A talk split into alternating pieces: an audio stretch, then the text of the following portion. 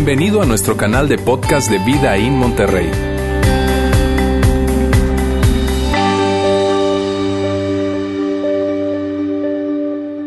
Hoy estamos cerrando ya nuestra serie Guardianes de la Inocencia. Una serie que definitivamente, estarás de acuerdo conmigo, ha sido dura, ha sido difícil, una serie complicada, es un tema que, que tú y yo no queremos muchas veces escuchar, no queremos abordar, porque es un tema que, que, que al menos a mí me rompe el corazón. Saber de, de este tema del abuso sexual infantil es tan difícil, es tan difícil y, y, y, nos lleva a la pregunta que nos hacíamos la primera semana, ¿por qué hablar de eso en la iglesia? ¿Por qué hablar de un tema tan complejo, tan complicado, un tema que, que remueve cosas, que, que, que, me hace sentir incómodo? ¿Por qué hablar de eso en la iglesia? Pudiendo hablar de tantos temas, hombre, podemos hablar de fe, de amor, de, de, de, de crecimiento espiritual, de la oración. ¿Por qué hablar de este tema en la iglesia? Y decíamos que, que porque es un tema urgente en nuestro país. Hablábamos de que México ocupa el primer lugar en abuso sexual infantil en la OCDE, esos 34 países que componen la OCDE, México ocupa el primer lugar. Por eso es que es tan importante hablar de este tema, un tema que créanme es difícil entregar. Yo, yo, yo sé que, que, para ustedes es difícil recibirlo, yo puedo ver sus rostros y es un tema tenso. Pero, pero miren, pensando en, eso, eh, la realidad es que el abuso sexual infantil está mucho más cerca de lo que tú te imaginas es mucho más común y está mucho más cerca de ti y de mí de lo que nos imaginamos. Mira, durante estas semanas que hemos hablado acerca de este tema, se nos ha acercado bastante gente para decirnos, oye, qué bueno que están hablando de eso. Oye, quiero que sepas que yo atravesé por tal o cual cosa. Oye, ¿sabes qué? Yo estoy atravesando por esa situación en este momento. A raíz de la serie, yo hice la pregunta con mis hijos y me di cuenta que uno de ellos está haciendo abuso. Imagínate por eso es tan relevante que hablemos de eso, no lo podemos dejar pasar. Tú y yo tenemos la gran oportunidad de vestirnos de guardianes para, para poder proteger a nuestros hijos y, y, no lo vamos a dejar de decir. Tenemos que hablar de eso. ¿Y sabes también por qué vamos a hablar de esto? Porque es lo más amoroso que tú y yo podemos hacer. Es un tema de amor. Amor hacia los niños, amor hacia los niños que, que, que, aún no han sido víctimas, amor hacia los niños que ya eh, atravesaron por eso, amor hacia los padres eh, que, son, que son padres de, de, de, de, los niños que han sido víctimas del abuso. Amor hacia tus nietos, hacia tus sobrinos, hacia tus hijos. Es algo tan, pero tan complicado. Porque, mira, la verdad es que cada hora, cada hora, cuando termine esta reunión, tres niños van a ser abusados en nuestro país. Tres niños. Por eso tenemos que hablar de esto. Yo sé que es un tema que puede ser incómodo y todo, pero tenemos que hablarlo, porque el amor requiere de firmeza. El amor requiere que seamos tú y yo firmes. El amor demanda que tú y yo hablemos de temas que a veces no queremos hablar, que son incómodos, pero que tenemos que abordarlos, tenemos que hablarlos sí o sí. El amor requiere de valentía, el amor requiere de que tengamos conversaciones que, que no queremos tener. Y Jesús nos modeló eso. Tú puedes ver su vida, su ministerio, y Jesús fue una persona que brindó amor a todos, amor incondicional, pero que también se detuvo a señalar y decir, hey, eso no está bien. Y lo vemos cuando él entró al templo, que, estaban ahí vendiendo y, y, haciendo negocio con los animales y todo, y Jesús volteó las mesas y dijo, hey, esto no está bien. Y eso fue un acto de amor. Y cuando los discípulos eh, eh, le impidieron a los niños que se acercaran a él, dice que la gente le traía a los niños a él. Y los discípulos dijeron, no, no, no, no, no le estorben, a ver, háganse para allá, no le estorben al maestro. Y Jesús los regañó, le dijo, hey, ¿qué les pasa? ¿Qué les pasa? No impidan que los niños vengan a, a mí, no se lo impidan, porque de ellos es el reino de los cielos. Él regañó a sus discípulos y los agarró y los abrazó, porque así de importantes son los niños para Él. Así de importantes son los niños para Dios. Por eso es tan relevante que tú y yo hablemos de esto. Y, en esta serie lo que hemos querido hacer realmente es, de alguna forma, sacudirnos a todos nosotros. Sacudirnos para que nos demos cuenta de la importancia y la urgente necesidad que tenemos de que tengamos la conciencia de que está ocurriendo mucho más cerca de ti de lo que tú y yo nos imaginamos y tenemos que hacer algo. Entonces queremos sacudir, queremos crear la conciencia, pero por otro lado también darte herramientas para saber cómo abordar la conversación, para saber qué decir. Porque decíamos algo en la primera semana y es que el mal es una fuerza activa que está presente y que está creciendo y entre menos presión tú y yo ejerzamos, más va a crecer. Y lo sabemos en tu vida y en la mía, tú tienes hábitos, tienes cosas que tú sabes en tu interior que están mal. Hay cosas que tú tienes que cambiar, que tienes que abordar sí o sí. Y cuando no las abordas, eso no desaparece. Eso no se disminuye, eso no, ah, mira, no pasó nada. No, eso crece, tú lo sabes. Por eso tenemos que ejercer presión contra la maldad y levantarnos. Y decíamos una frase que vamos a colocar acá, y es cuando no hablamos de temas difíciles en casa, creamos un ambiente inseguro y que atrae la maldad. Que contrario a lo que tú y yo pensamos, cuando no hablamos de temas difíciles, lo que estamos haciendo es poner la mesa servida para que eso que tú y yo queremos evitar llegue a nuestras vidas. Por eso es tan importante que hablemos de esto. Es tan necesario. Mira, la cosa más amorosa que tú puedes hacer por tus hijos chiquitos la cosa más amorosa que puedes hacer por tus sobrinos, por tus nietos, es tener la conversación, es abordar el asunto del abuso infantil.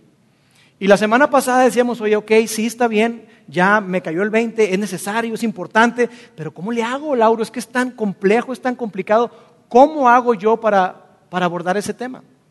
Y entonces, la semana pasada Roberto nos compartía algunas herramientas y, algunas cosas que tú y yo podemos hacer muy, pero muy prácticas, basadas en, un, eh, eh, en un pasaje que está en Proverbios, que son esos dichos, esa colección de dichos sabios escritos por Salomón y otras personas, y compartimos esto que está acá.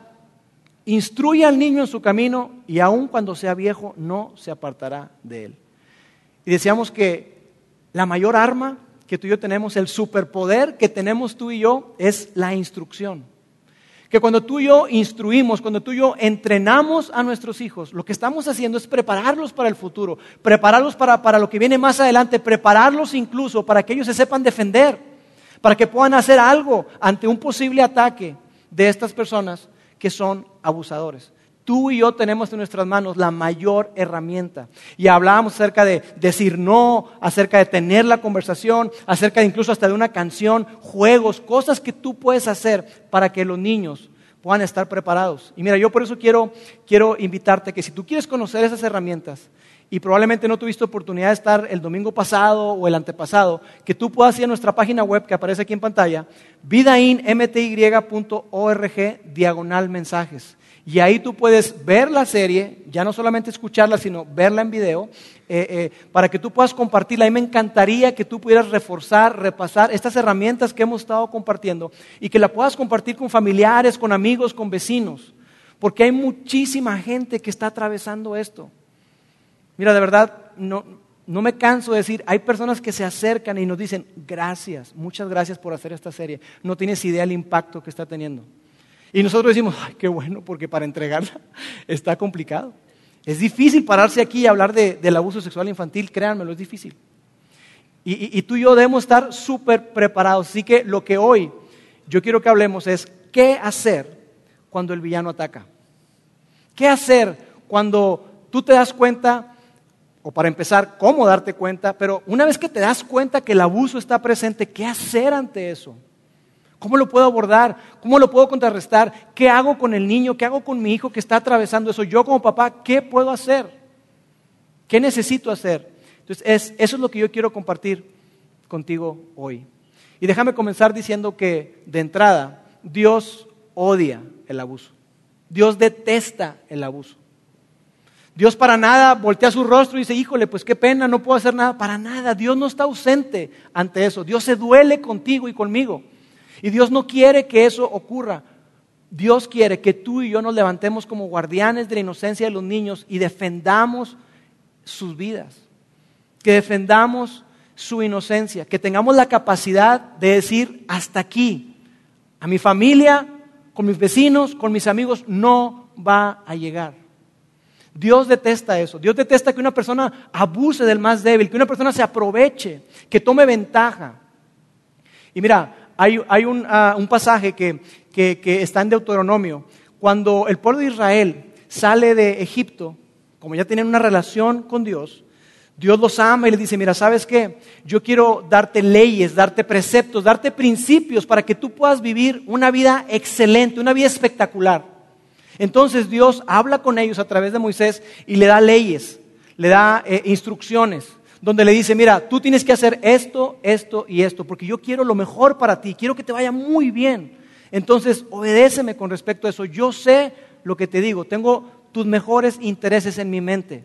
Yo quiero lo mejor para ti, entonces mira, aquí están. Y Moisés se los da. Y le da leyes, principios y les da también una lista de bendiciones. Donde les dice, mira, si tú haces esto que yo te digo, Dios les dice, tú vas a ser mi pueblo para siempre. Y yo te voy a defender y tus, eh, viñedos, todo lo que tú siembres va a prosperar, tus animales van a prosperar, vas a tener una economía creciente, vas a ser una, fortaleza en, con respecto al ejército, nadie te podrá hacer frente, una gran bendición vendrá sobre ti. Así que aquí está, te pongo el camino de la vida y la muerte, escoge. Escoge por favor este, les dice Dios, escoge el camino de la vida.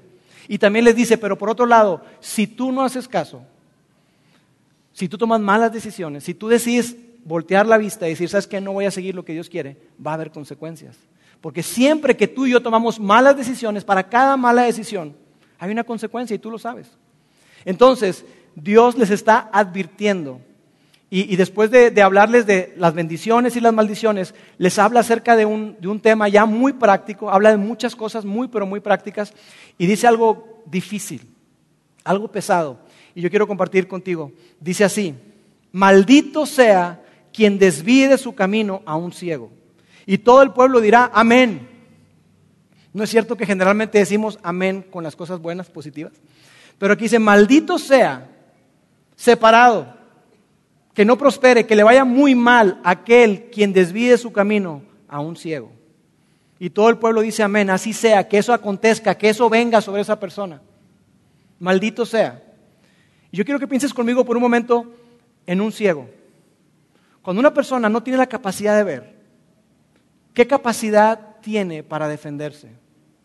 ¿No es cierto que no tiene ninguna? No tiene chance, no tiene oportunidad. Si lo atacan, no supo ni por dónde le llegó.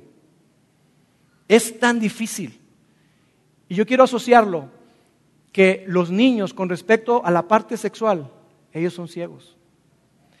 Ellos no saben, no tienen conocimiento, no tienen el discernimiento, de tal manera que si alguien viene y los ataca, son totalmente vulnerables. Y decíamos la primera semana que los niños son como esta caja, esta caja sellada. Que los niños no tienen eh, eh, conocimiento de, de, la sexualidad más allá de esa curiosidad natural que pueden tener de acuerdo a su etapa de vida. Y ahorita te voy a explicar cuáles son, a qué me refiero.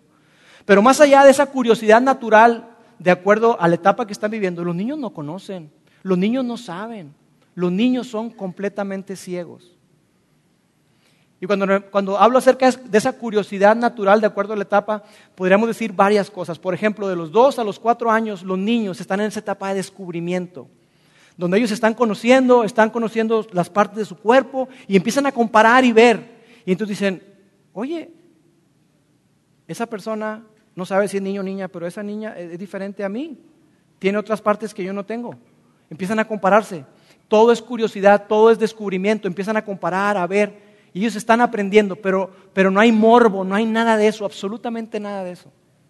Después de los 5 a los 9 años, los niños empiezan a desarrollar eh, eh, esa, esa, sensación de como pudor, donde ellos les da como pena, les da vergüencita, entonces eh, ya, ya, no es que quieran ir al baño contigo, ¿verdad? Vente, mijito, yo te llevo. No, yo solo.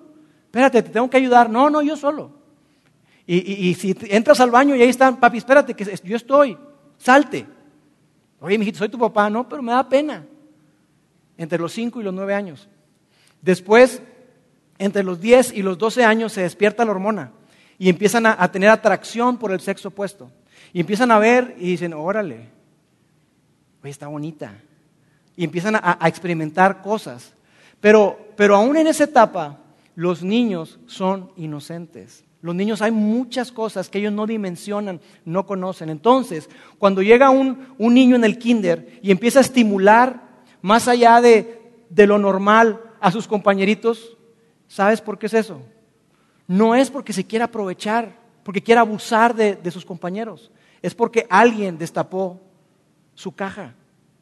Alguien introdujo algo ahí Ese conocimiento, ese aprendizaje que él tiene, alguien lo colocó, no llegó solo. No lo obtuvo solo él, alguien le mostró imágenes, él vio algo, escuchó, algo sucedió. Y yo quiero que, tú y yo entendamos eso, que cuando se trata de la sexualidad, los niños son inocentes, son como esta, como esta caja sellada. Entonces lo que tenemos que, darnos cuenta es que eh, esa, esa, situación que un niño pueda estar eh, eh, con, con esas despertamiento de, que sea precoz, eso tiene que ver con que alguien le introdujo eso, alguien se lo enseñó, definitivamente. Porque cuando hay abuso, siempre hay una relación de poder. Está implícita una relación de poder, donde está un adulto con un niño, donde está un adolescente con un niño o un adulto con un adolescente, pero siempre hay algo así. Una relación de poder donde alguien se aprovecha del otro, alguien toma ventaja del otro. Siempre, siempre, siempre ocurre, ocurre eso. Y algo que, a ti y a mí nos, nos duele y nos puede es que en esa relación de poder, el abusador siempre tiene un plan. Decíamos la primera semana que, que más del 80% de los abusos son cometidos por gente cercana, personas que el niño conoce, familiares, vecinos, amigos de la familia. Y, por eso es que no es algo así aleatorio que ocurre porque sí.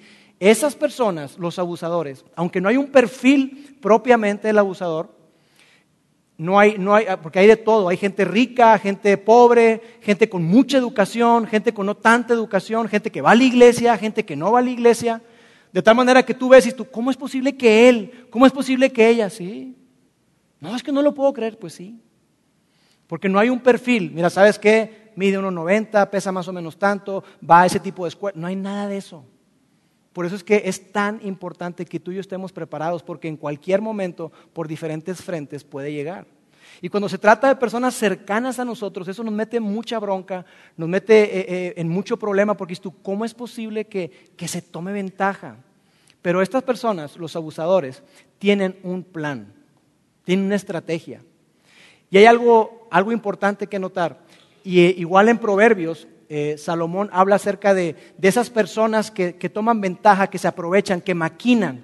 Y que Dios te decía, detesta la maldad. Dios detesta a las personas que toman ventaja de otros. Lo ves en el Nuevo Testamento, en el Antiguo Testamento. A lo largo de toda la Biblia está presente. Y quiero compartir contigo otro texto. En Proverbios. Dice, hay seis y hasta siete cosas que el Señor detesta con toda el alma.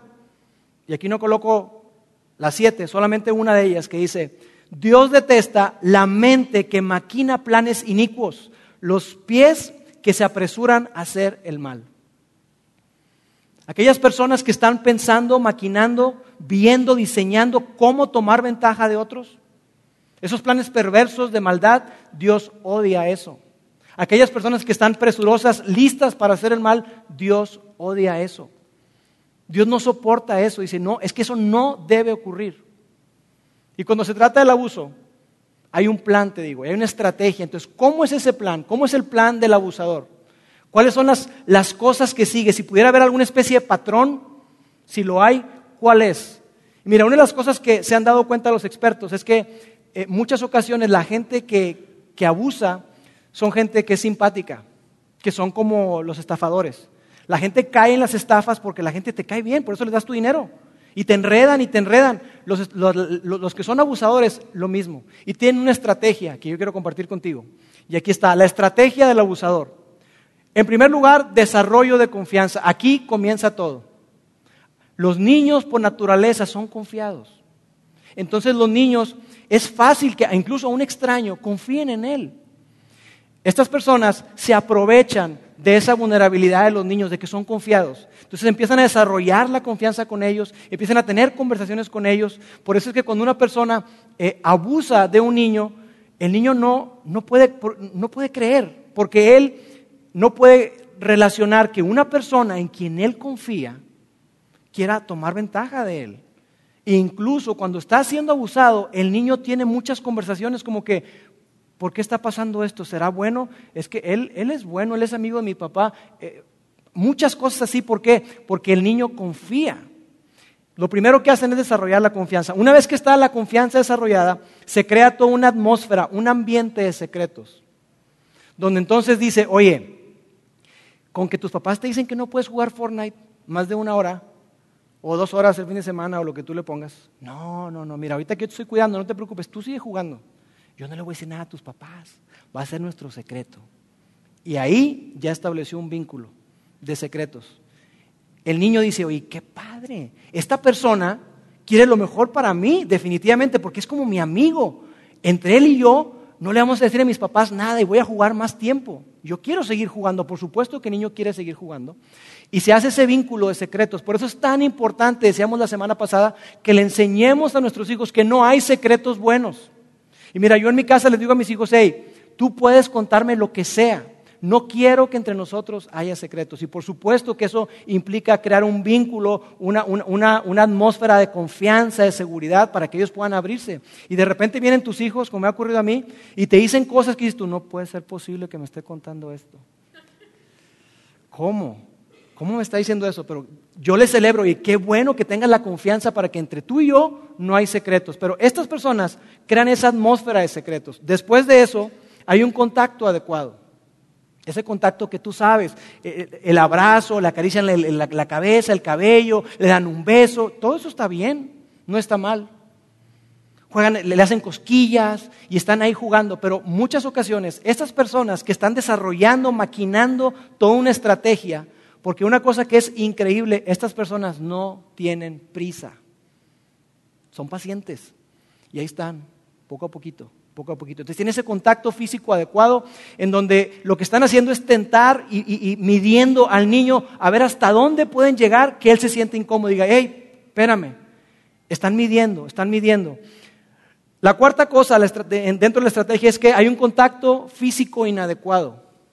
Ya pasan del adecuado al inadecuado y le empiezan a agarrar su cabello de forma diferente, atrás de la oreja, el cuello, la pierna.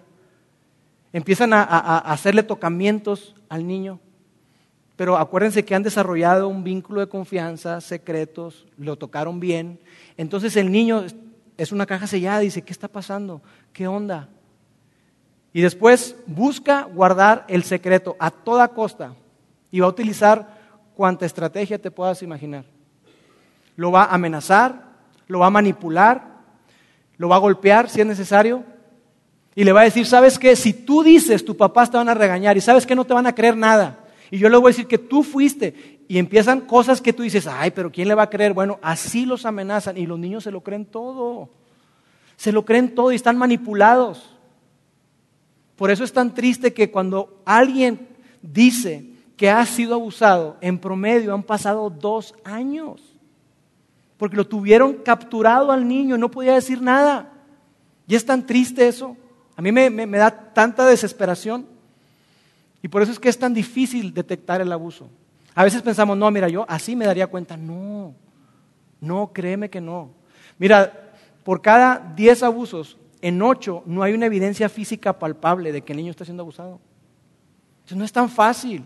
Y sobre todo porque estamos hablando de que en su mayoría, muchas ocasiones, son gente que de alguna manera son cercanas. Tú ni por aquí te pasa. Entonces es difícil detectar. Es muy difícil detectar. Entonces, ¿cómo saber? ¿Cómo saber cuando un niño está siendo abusado? ¿Cómo puedo detectar? ¿Habrá algo que, me, levante la alarma y me diga, hey, cuidado, algo está pasando? Y quiero decirte, yo te voy a presentar algunos síntomas, síntomas emocionales, eh, síntomas físicos y otro tipo de síntomas. Pero quiero dejarte algo muy en claro. El que lo que voy a ponerte aquí, tú lo veas, eso no es garantía de que esté pasando el abuso. Sí está claro, ¿verdad? Porque si te pongo una frase ahí va a decir, ay, mi hijo está viviendo esto, está siendo abusado. No, no, no, tranquilos. Pero por sí solo, eso no indica propiamente, pero son síntomas de un probable abuso. Algunos indicadores son los siguientes. Síntomas emocionales, apatía. A tu hijo o a tu hija o a tu sobrino le encantaba el fútbol, le encantaban los videojuegos y de repente perdió total interés. Ya está apático, está como apagado y dices tú, qué, extraño, qué raro. Bueno, quién sabe qué habrá pasado. Eso puede ser una señal de alarma. ¿sí? Otra cosa, culpa y vergüenza. Porque como estas personas los manipulan, ellos se sienten culpables de todo lo que está ocurriendo en casa. Si hay discusiones en casa, es culpa de ellos. Si los papás se están separando, es culpa de ellos.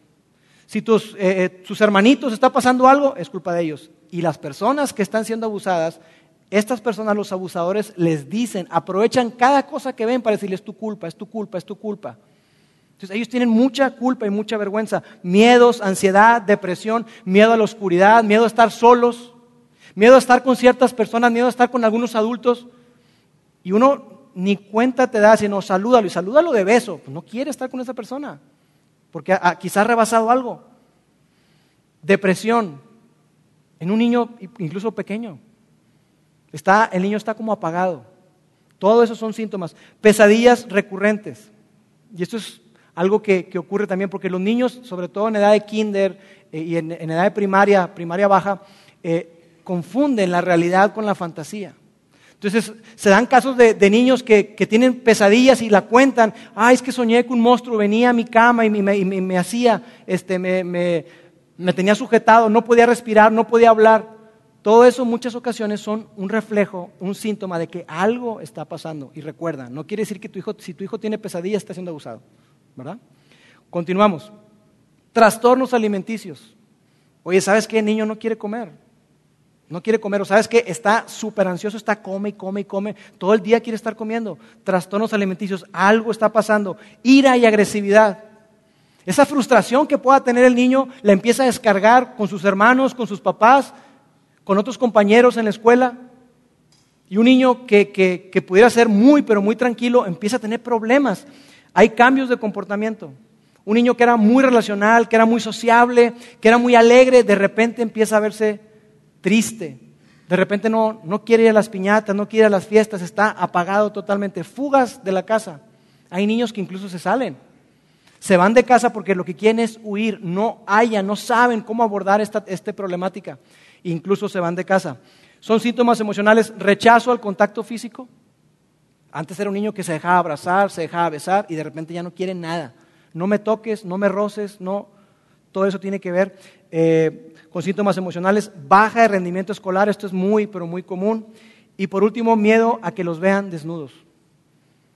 Batallan para cambiarse. Si tienen que ir a, la gimnasia o tienen que ir al fútbol, lo que sea, pues cámbiate rápido y no quiere cambiarse. No quiere cambiarse, no, quiere estar solo, no quiere que nadie lo vea. Todo eso son síntomas. Síntomas físicos, dificultad para caminar. Si ese niño ha sido abusado, va a tener dificultad para caminar. Y cuando tú a veces le puedes preguntar, decir, no, es que mueve la pierna, no, es que muchas ocasiones es un síntoma de que ese niño está siendo abusado. Ropa interior rota o manchada con sangre, eso es un síntoma también. Lesiones genitales, lesiones anales, todo eso es, es un, eh, eh, es un indicador de que algo está ocurriendo. Y amigos, tenemos que estar súper alertas con eso. Porque de verdad es increíble cómo es que en muchas ocasiones todos estos síntomas no nos damos cuenta, los pasamos por alto, no, tenemos la, costumbre de, preguntarle. No se trata de ver, se trata de preguntar con tus hijos, de conversar con ellos. Eh, infecciones urinarias, dolor al orinar, descontrol de esfínteres, son niños que, ya controlaban la ida al baño y todo, y de repente otra vez se están haciendo eh, pipí o popó, y, ¿qué onda? ¿Qué pasó? ¿Por qué hubo ese retraso? Muchas ocasiones son síntomas. Enfermedades de transmisión sexual, por supuesto. Todos esos son indicadores físicos de que el niño ha sido abusado. Y otros indicadores, otros síntomas, y estos tienen que ver no con el niño, pero con un hogar o con un adulto. Adultos posesivos. No los dejan salir a ningún lado. Y entonces el niño este, lo, tienen como, como aislado, lo tienen ahí recluido, no le dan permiso de salir a casa del amiguito, a quedarse a dormir, nada, absolutamente nada.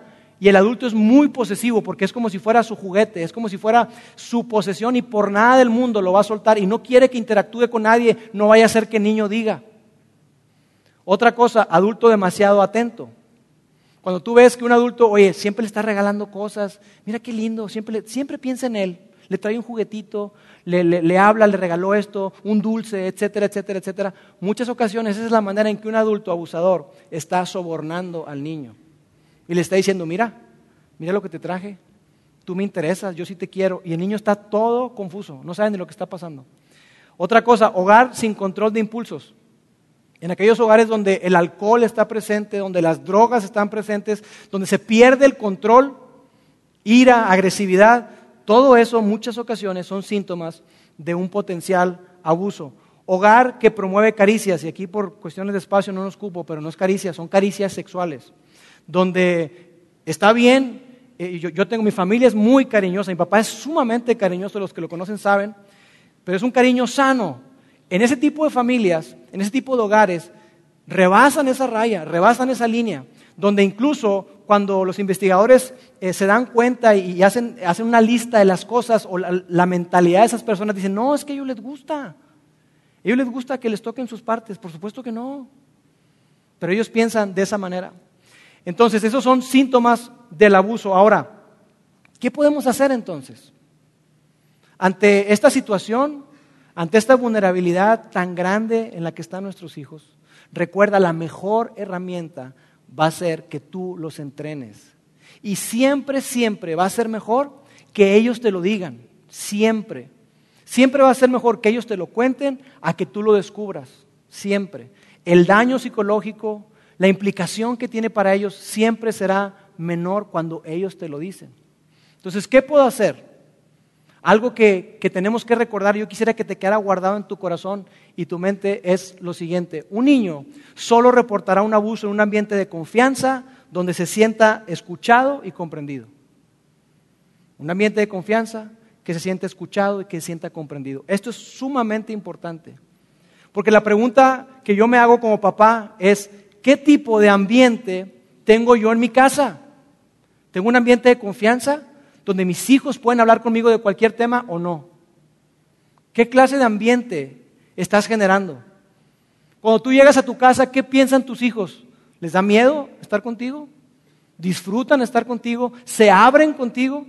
Porque los niños necesitan un ambiente de confianza donde sean escuchados y donde sean comprendidos. Una de las mayores necesidades que tenemos como seres humanos es la necesidad de aceptación. Un niño necesita sentirse aceptado para poder abrirse. Y quizá algunos de ustedes no crecieron en un ambiente así en casa. Quizá tú me dices, Lauro, mira, la verdad es que yo cargo muchas heridas. Y hay personas que se han acercado con nosotros y nos han dicho eso. Mira, en mi casa nunca hubo una plataforma, nunca hubo un ambiente seguro donde pudiéramos hablar de todo tipo de temas. No lo hubo. Y yo cargo con esa herida en mi corazón. Porque mis papás no promovieron eso. Al contrario, yo a mis papás no les conté muchísimas cosas. Cosas muy difíciles no se las conté. Por eso es tan importante que tú y yo rompamos con eso. Si tú atravesaste eso en tu casa, si tú no tuviste confianza con tus papás para contarles cualquier cosa, tú puedes proveer un ambiente seguro. Entonces, ¿qué podemos hacer?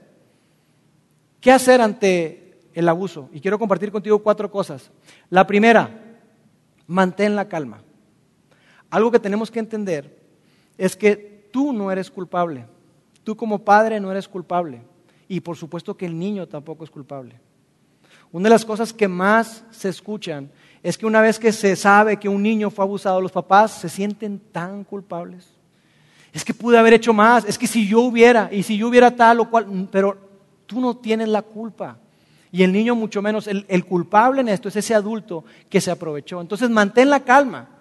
Porque si tú llegas, ¿qué? ¿Cómo? No, no me digas, no, a ver, pero ¿qué pasó? Cuéntame rápido, dime y empiezas a aventar preguntas como ametralladora, el niño se va a cerrar y no te va a contar. Tú necesitas, aunque te cueste y te estés muriendo por dentro, mantén la calma. En segundo lugar, créele, créele al niño, por favor. Mira, adultos vienen con nosotros cuando ha habido situaciones como esa y me dicen, lo que más me duele fue que mis papás no me creyeron. Se tardaron muchísimo tiempo en creerme me regañaron, me dijeron, ¿cómo es posible que pienses eso de esa persona, del tío, del vecino, de tal o cual persona? ¿Cómo es posible? No, es, no es cierto. Y los niños, una vez que, cuando tú no les crees, ellos cambian la historia. Y a ver, cuéntame, no, es que, y empiezan a cambiar la historia, porque no les creíste. Los niños necesitan sentirse afirmados por ti, decirle, ¿sabes qué, hijo? Yo te creo y yo te voy a proteger, yo no voy a permitir que eso vuelva a ocurrir. Yo te voy a defender. Ellos necesitan escuchar eso de ti, créeles. Los niños podrán mentir en muchas otras cosas, pero no en el ámbito sexual. ¿Por qué? Porque son una caja. Ellos no saben. Créeles, por favor. Tercera cosa, Escúchales. El niño necesita abrir su corazón y necesita ser escuchado. Hazle preguntas. Si es un adolescente, tú tienes que respetar su ritmo. ¿Y quieres contarme más? ¿Y cómo te hace sentir? Cuéntame, ¿cómo sucedió? Cuéntame, ¿qué quieres que hagamos? Cuéntame, ¿cómo te ayudo? Escúchales. Los niños y los adolescentes que han sido abusados necesitan ser escuchados. Y en cuarto lugar, busca ayuda. Busca ayuda. Yo sé que esto es complicado, que esto es difícil, que lo más fácil es decir, ¿sabes qué? Esto ya pasó, bueno, para adelante. Y nadie se va a enterar, lo voy a enterrar y nadie va a saber nunca. Pero por favor, yo quiero decirte a ti, si tú atravesaste eso o estás atravesando eso, por favor, pide ayuda, no lo atravieses solo. Busca personas que te amen, busca personas que, que, que, que te aprecian y que pueden acompañarte durante el proceso. Tú tienes que buscar ayuda para ti como papá, para ti como tío, para ti como abuelo, y tienes que buscar ayuda, por supuesto, que para el niño. Llévalo al médico, que le hagan un chequeo. Y por favor, algo que es muy difícil, tú y yo, si somos víctimas de algo así, si atravesamos por algo así, tenemos que denunciar. Tenemos que denunciar. De otra manera, sin quererlo, estamos siendo partícipes de que esa persona abuse de mucho más niños el día de mañana. Cuando un abusador es denunciado, ya ha cometido en promedio 50 abusos. 50. Acuérdate, cuando hablamos de abuso sexual no nos referimos propiamente a que lo haya tocado, que lo haya violado, simplemente con que le exponga sus partes, con que muestre imágenes pornográficas, pero ya lo ha hecho con 50 niños. Entonces, si tú no participas para detenerlo, los estudiosos dicen que en promedio, y, y siendo así muy, pero muy baja, a lo menos tendrá contacto o buscará abusar de mínimo 300 niños. Si tú y yo decimos, no, no, no, mira, esto fue, es algo de familia y como familia lo vamos a resolver, tú estás siendo cómplice de que el día de mañana esa persona abuse de alguien más. Cuando tú, imagínate esto, imagínate que en tu familia alguien mata a una persona, ¿qué haces? No, vamos a enterrarlo aquí en el jardín, este, porque esto es un asunto de familia y que nadie se entere y aquí va a quedar. Claro que no haces eso, es ridículo, ¿verdad? Porque hay un crimen un asesinato es un crimen. Bueno, el abuso sexual es un crimen. Y tienes que denunciarlo y llevarlo hasta sus últimas consecuencias. ¿Es incómodo? Claro que es incómodo. ¿Es difícil? Claro que es difícil. Pero no por eso no lo vamos a hacer. Tú y yo debemos ser guardianes de la inocencia, no cómplices pasivos. Decir, bueno, lo, lo superaremos. Busca ayuda, por favor denuncia ante las autoridades, ve a la escuela, haz lo que tengas que hacer, pero no te quedes callado. Y mira, yo sé que esto es un asunto muy complicado. Hablar de este tema es tan, pero tan difícil. Pero yo quiero decirte hoy que, que hay esperanza para cada uno de nosotros. Hay esperanza. Si tú has atravesado esto, hay esperanza para ti. En Dios siempre habrá un nuevo comienzo. Yo quiero compartir contigo un texto que escribió el rey David ese segundo rey de Israel, en, una época de su vida donde él se sentía muy deprimido, donde estaba eh, eh, mal emocionalmente, pero él recuerda quién es Dios y lo que Dios ha hecho por él. Y mira lo que David escribió. Él le dice a Dios, tú eres mi refugio, tú me libras de la angustia, tú me rodeas con cánticos de libertad. Y me encanta esto. David afirmando que Dios es su refugio. Y después mira la respuesta de Dios. Yo te voy a hacer que entiendas, voy a enseñarte el camino que debes seguir. Y esta última parte me encanta. Y no voy a quitarte los ojos de encima. Dios está atento a tu dolor. Dios está atento a, a tu sufrimiento. Y yo quiero decirte hoy a ti, si tú has sufrido abuso de niño, o si tú estás atravesando por eso como padre, o ya sucedió, y tú estás en ese proceso de recuperación, yo quiero recordarte que Dios es tu refugio. Dios es nuestro refugio y en Él hay libertad, en Él hay un nuevo comienzo. Dios, te damos tantas gracias porque podemos confiar en ti, podemos tener la seguridad de que en ti hay salvación, en ti hay esperanza, tú eres nuestro refugio. Tú eres en que podemos acudir con toda la confianza de que tú estás ahí, de que tú nos escuchas y de que tú no quitas la vista de nosotros. Dios, gracias porque en ti hay un nuevo comienzo. Y yo hoy oro por las familias que están atravesando situaciones tan complicadas, Dios, para que tú les des valor, para que tú les des sabiduría para enfrentar esto que están viviendo. Señor, que no lo hagan solos, que sepan que tú estás con ellos y que tú les rodeas de personas que les aman y que les van a acompañar durante todo este proceso. Dios, yo oro por cada persona que trabaja con niños en el ambiente de familia, en escuelas, Padre, para que tú nos ayudes a ser guardianes de la inocencia, que nos levantemos como guardianes, Dios, y que seamos celosos, que levantemos nuestra voz, que levantemos la mano cuando veamos algo que no está bien. Dios, ayúdanos a cada uno de nosotros. Y Dios, hoy incluso yo oro por aquellas personas que han abusado de otros. Te pido, Dios, que tú toques su corazón, que se detengan y, Padre, que vengan a ti con arrepentimiento. Dios te amamos y te damos gracias porque en ti nuevas son todas las cosas. En el nombre de Jesús. Amén.